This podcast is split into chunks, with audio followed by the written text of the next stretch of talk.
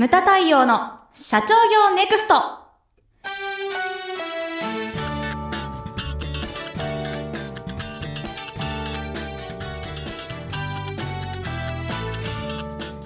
ムタ太陽の社長業ネクストは1965年創業以来一貫して全国の中小企業の経営実務のお手伝いをしてきた日本経営合理化協会理事長のムタ太陽による次の時代を切り開くビジネスリーダーのための番組です。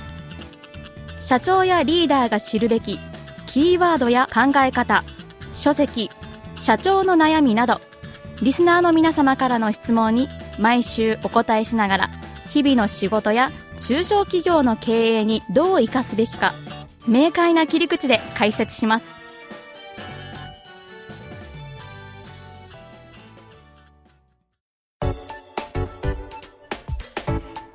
こんにちはムタ太陽の社長業ネクスト番組ナビゲーターの奥脇彩です太陽さんよろしくお願いしますはい、よろしくお願いします。はい、さて、え今回のテーマは、人の差が会社の差ということですけれども。そうですね。はいあの、ちょうどまあ4月ということで、ええ街の中にですね、はい。あの、リクルートスーツを着た新入社員たちが、はい。であの人たち、なんかゴールデンウィーク過ぎたら消えてっちゃうんだけど、どこ行っちゃうんですかね？毎年思うんですよね。結構ね、あ、ういういしいなと思ったんだけれども、なんかこうゴールデンウィーク過ぎると、こう、自然とこう溶け込んでいくみたいな。ね。まあそんなシーズンですけれども、はいどんな会社もこれはですね、間違いなく言えることは優秀な社員うん。が欲しいとそは。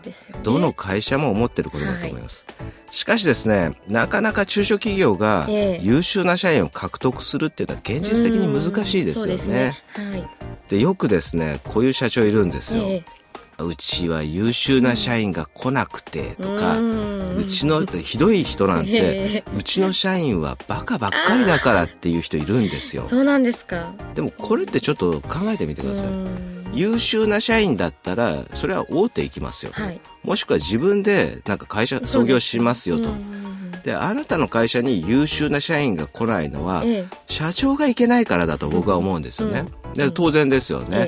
やっぱりそういう会社を作ってないからはい。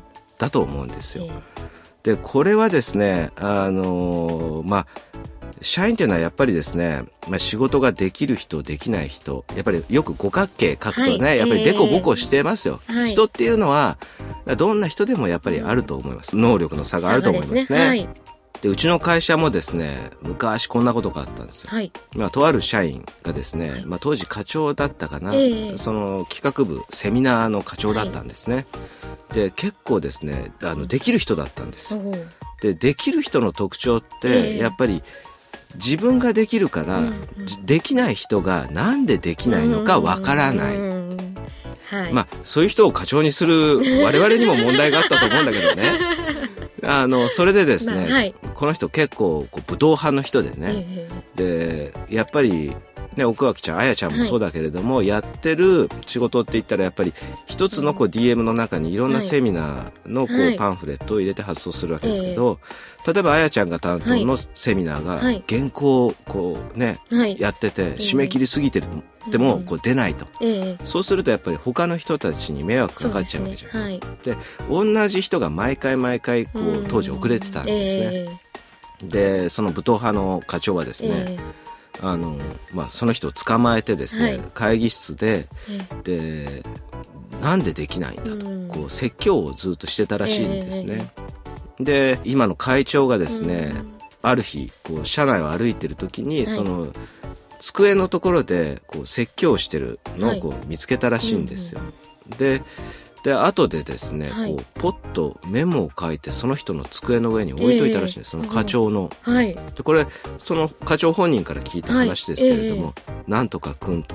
はい。人の顔っていうのはええ。人間一人一人こう違うと、はい。その顔が一人一人と違うように性格も違うし、能力にも差がありますってただ一文だけ書いてあったそうです、えでそれでその人ですね、はやっぱりもう雷に打たれたような衝撃を受けたっていうふうに言ってました、でこれではっと気づいて彼はそれで怒ることがなくなったんですね、でその課長っていうのはまあうちで預かってた。ええええ。他のですね会社うのん。社長の息子さんだったんですね。うんですね。はい。はい。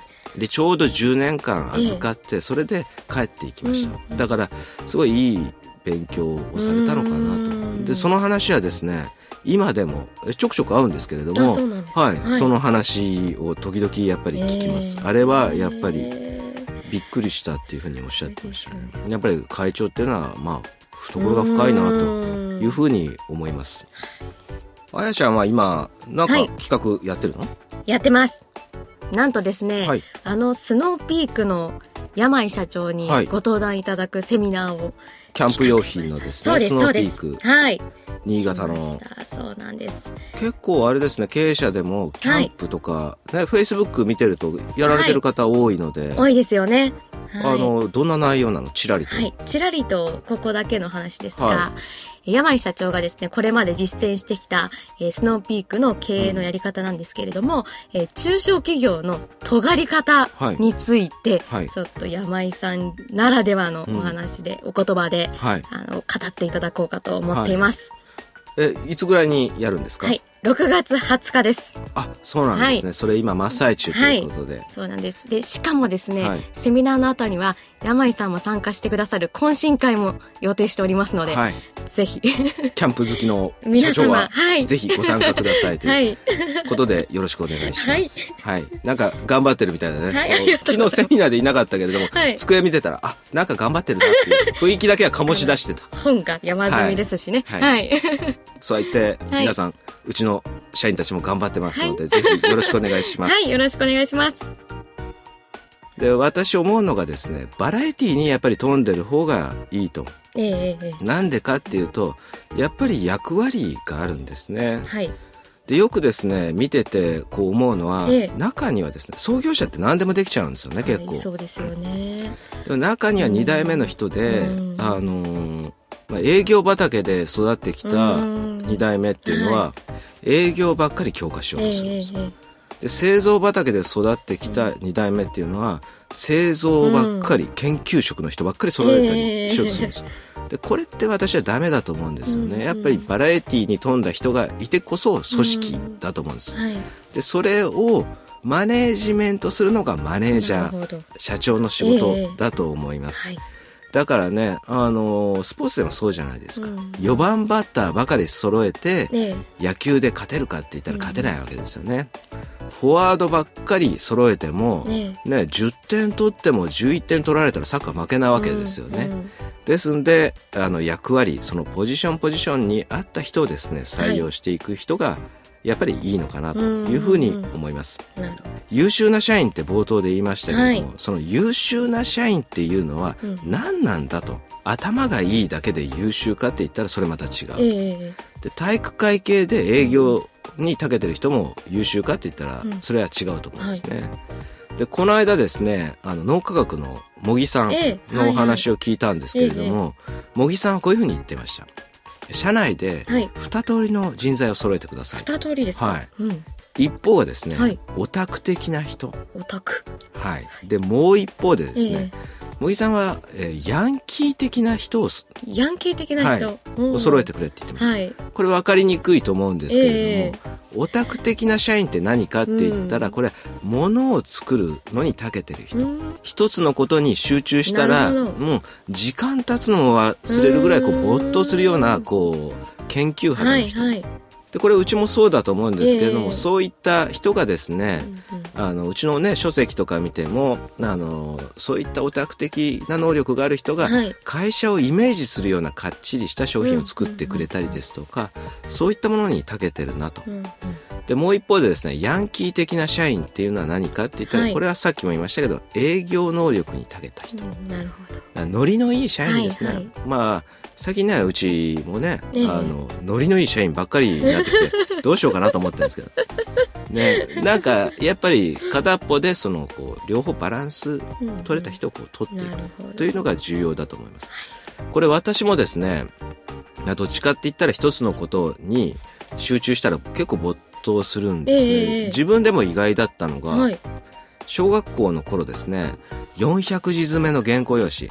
あれどう埋めるのか、もうね、こう鍵括弧を多くしたりですとか、こう丸を多くしたりとか、点を多くしたりとか、一生懸命埋めるのに努力してたんですけれども、は今こうやって本を何冊か出してるとですね、こうパソコンに向かって、はい。一旦こうカチャカチャ打ち始めるとええ。止まらないんですよ。新幹線の中でも書いてたいし、え飛行機の中でもポーンとか言ってシートベルトサインが終わった途端パソコン出してはい。30分打ってそれでまた1項目書いたら閉じてしまうとか途中で終わるのが気持ち悪いんですよ。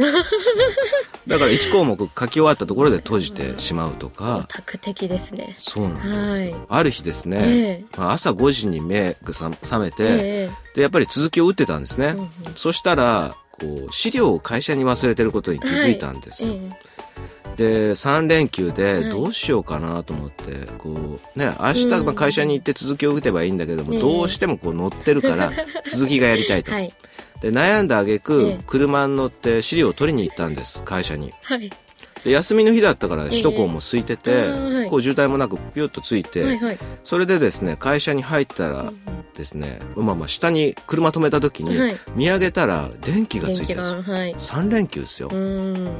でええと思ってはい驚いて入ってったら、長谷沢 D とですね。D 出版局の岡田局長が仕事をしてたんえです、ええでえーこれ何やってんすか?」はいって言ってはい聞いたらですね「いやあの理事長と」こう水曜日から全国経営者セミナーがあって、うん。はい。もう3日間泊まり込みで、えうん。3日間仕事がもう手がつかない、えええその前にやっときたいんですって言ってこうやってまえした、はい。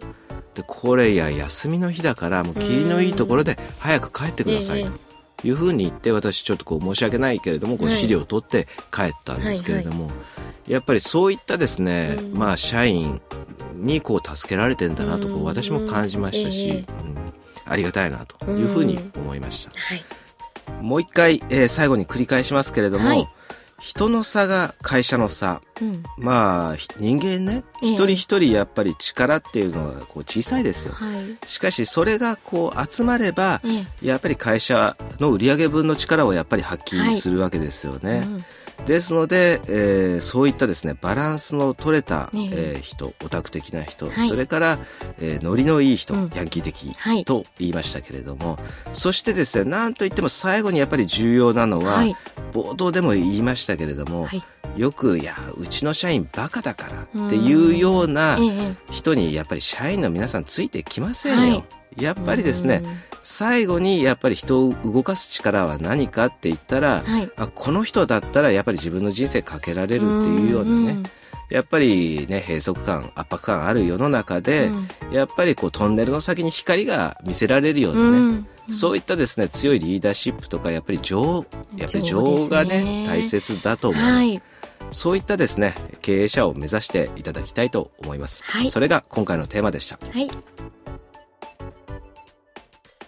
ムタ太陽の社長業ネクストは全国の中小企業の経営実務をセミナー、書籍、映像や音声教材、コンサルティングで支援する日本経営合理化協会がお送りしました。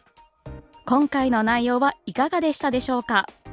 当番組で取り上げてほしいテーマやご質問などございましたら当番組ホームページ上からお寄せください。お待ちしております。それではまた次回お会いしましょう。